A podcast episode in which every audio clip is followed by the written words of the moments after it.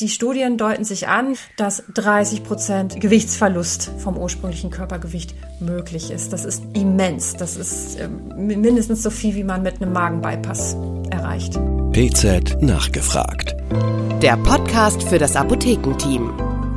Hallo und herzlich willkommen zu PZ nachgefragt, dem Podcast der Pharmazeutischen Zeitung. Mein Name ist Caroline Lang, ich bin Apothekerin und PZ-Redakteurin und ich spreche heute mit meiner Hamburger Kollegin Daniela Hüttemann über Arzneistoffe zum Abnehmen. Daniela ist ebenfalls Apothekerin und PZ-Redakteurin und wird uns heute davon berichten, was sich auf dem Gebiet aktuell so tut. Hallo erstmal nach Hamburg, liebe Daniela, schön, dass du da bist. Hallo Caro. Daniela, ein Arzneistoff, der ja aktuell in aller Munde ist, ist das Semaglutid. Der GLP-1-Agonist ist hierzulande bereits seit 2018 unter dem Namen Ozempic auf dem Markt und zwar eigentlich zur Behandlung des unzureichend kontrollierten Typ-2-Diabetes.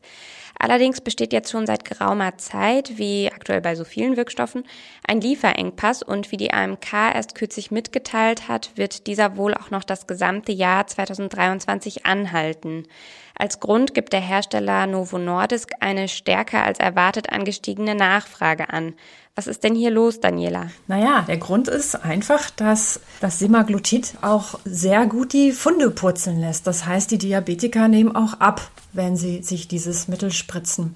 Man hat das dann auch genauer untersucht, dass es eben auch bei Nicht-Diabetikern funktioniert. Da wird es demnächst auch ein eigenes Fertigarzneimittel für geben. Aber es wird jetzt halt auch schon gerade in den USA in den sozialen Medien gepusht. Elon Musk, obwohl er gar nicht übergewichtig ist und kein Diabetes hat, hat Ozempic sich gespritzt und damit abgenommen. Dazu hat er einen Post gesetzt und seitdem ist das Thema dort in aller Munde.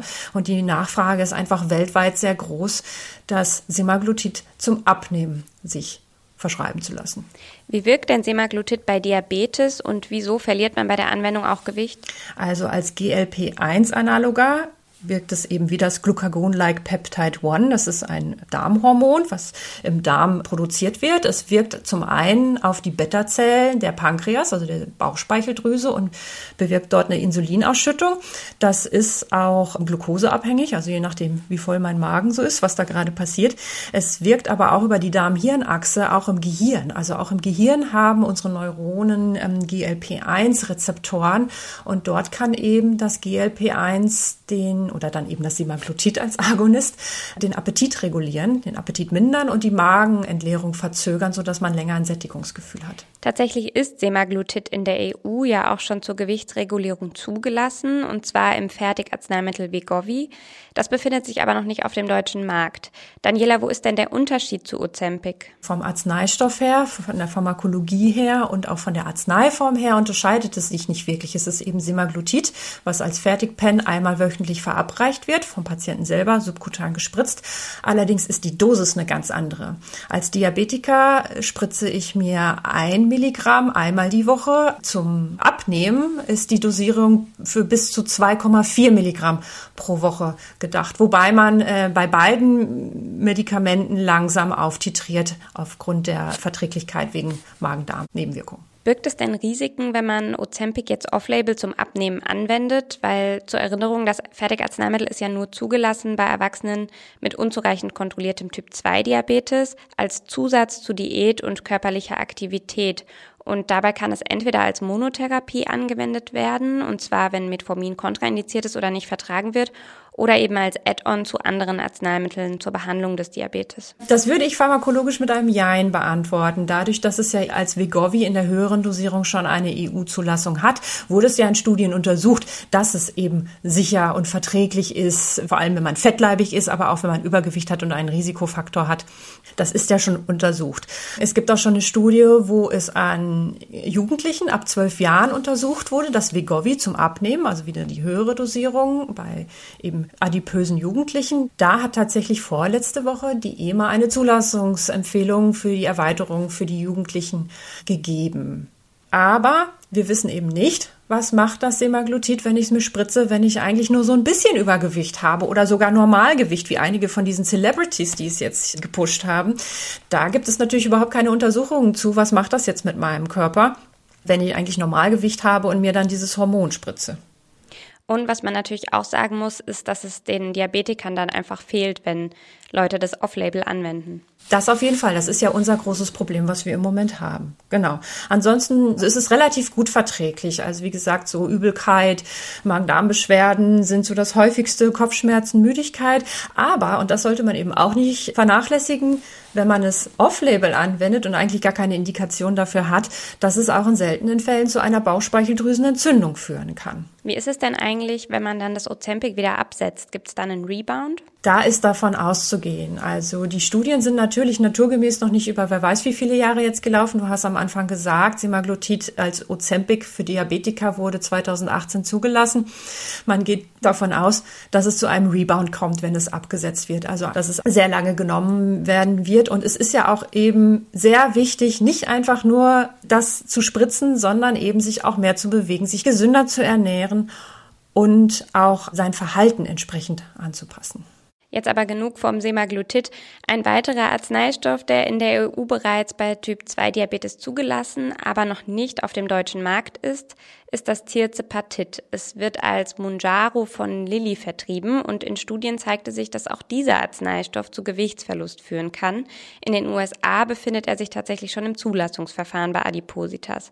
Daniela, wie wirkt denn Tirzepatid? Zum einen erstmal gleich wie Semaglutid, indem es als GLP-1-Agonist fungiert. Es ist aber ein sogenannter dualer Agonist, weil es neben dem GLP-1 auch das GIP auch ein Agonist ist. Also GIP ist ein, ein anderes Darmhormon, das glukoseabhängige insulinotrope Polypeptid und das wirkt sehr ähnlich wie GLP-1, eben halt verbessert die Insulinausschüttung und mindert den Appetit. Wird denn Tirzepatid Semaglutid voraussichtlich Konkurrenz machen, wenn es denn dann auf den deutschen Markt kommt? Das denke ich schon, weil also wir haben schon mit Semaglutid wahnsinnig tolle Erfolge von bis zu 20 Prozent Verlust des ursprünglichen Körpergewichts. Das waren in den Studien durchaus so im Schnitt 15 Kilogramm. Und das Tierzepatit schafft noch mal mehr.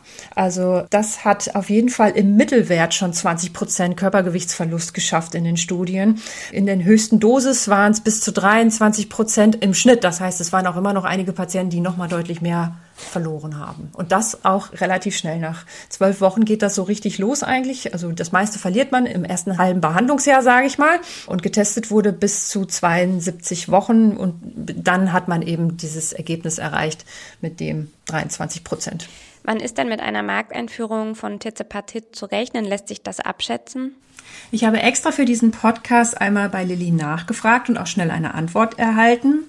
Und mir wurde gesagt, in der Indikation Typ 2 Diabetes will die Firma Tirzepatid in der zweiten Hälfte dieses Jahres in Deutschland auf den Markt bringen.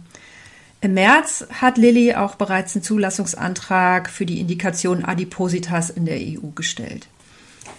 Dann habe ich auch noch gefragt, wie es denn mit der Lieferfähigkeit aussehen wird. Und da wurde mir gesagt, wir werden Tierzepatit erst in Deutschland auf den Markt bringen, wenn wir auch eine dauerhafte Versorgung der Patientinnen und Patienten gewährleisten können. Dazu bauen wir unsere Produktionskapazitäten aus und errichten derzeit mehrere neue Produktionsstätten. Und auch noch ein weiteres Zitat möchte ich gerne hier bringen, das Lilly mir geschickt hat. Wichtig ist natürlich, dass unsere Medikamente nur für die zugelassene Indikation eingesetzt werden und damit den Menschen zur Verfügung stehen, die sie benötigen. Und dem kann ich mich aus Apothekersicht auch nur ganz dringend anschließen. Welche Adipositas-Medikamente stecken denn noch in der Pipeline? Ja, jetzt kommen wir von dem Monoagonisten quasi, von dem Semaglutid, dem GLP-1-Agonisten, über die dualen GLP-1 und GIP-Agonisten, dem Tirzepatid, kommen wir jetzt zu den Triple- Agonisten. Die nennt man auch Triple-G-Agonisten, weil sie nämlich nicht nur das GLP-1 und das GIP, sondern noch zusätzlich auch ein Glucagon-Agonist sind. Also sie haben quasi drei Wirkmechanismen vereint in einem Molekül. Hat den Vorteil, dass man es wahrscheinlich etwas niedriger dosieren kann bei besserer Verträglichkeit. Und es, die Studien deuten sich an, die ersten Phase 1, Phase 2 Studien, die es gibt, dass 30 Prozent Gewichtsverlust vom ursprünglichen Körpergewicht möglich ist. Das ist immens. Das ist äh, mindestens so viel, wie man mit einem Magenbypass erreicht. Am weitesten fortgeschritten in der Entwicklung ist übrigens das Retadrutit, ebenfalls von Eli Lilly. Das ist einer von diesen Triple-G-Agonisten. Und auch die Finanzanalysten sind ganz aus dem Häuschen wegen dieser Substanzen, denn die Investmentbank Morgan Stanley rechnet mit tatsächlich mit einem Jahresumsatz von bis zu 50 Milliarden Euro für all diese Adipositas-Medikamente bis Ende dieses Jahrzehnts.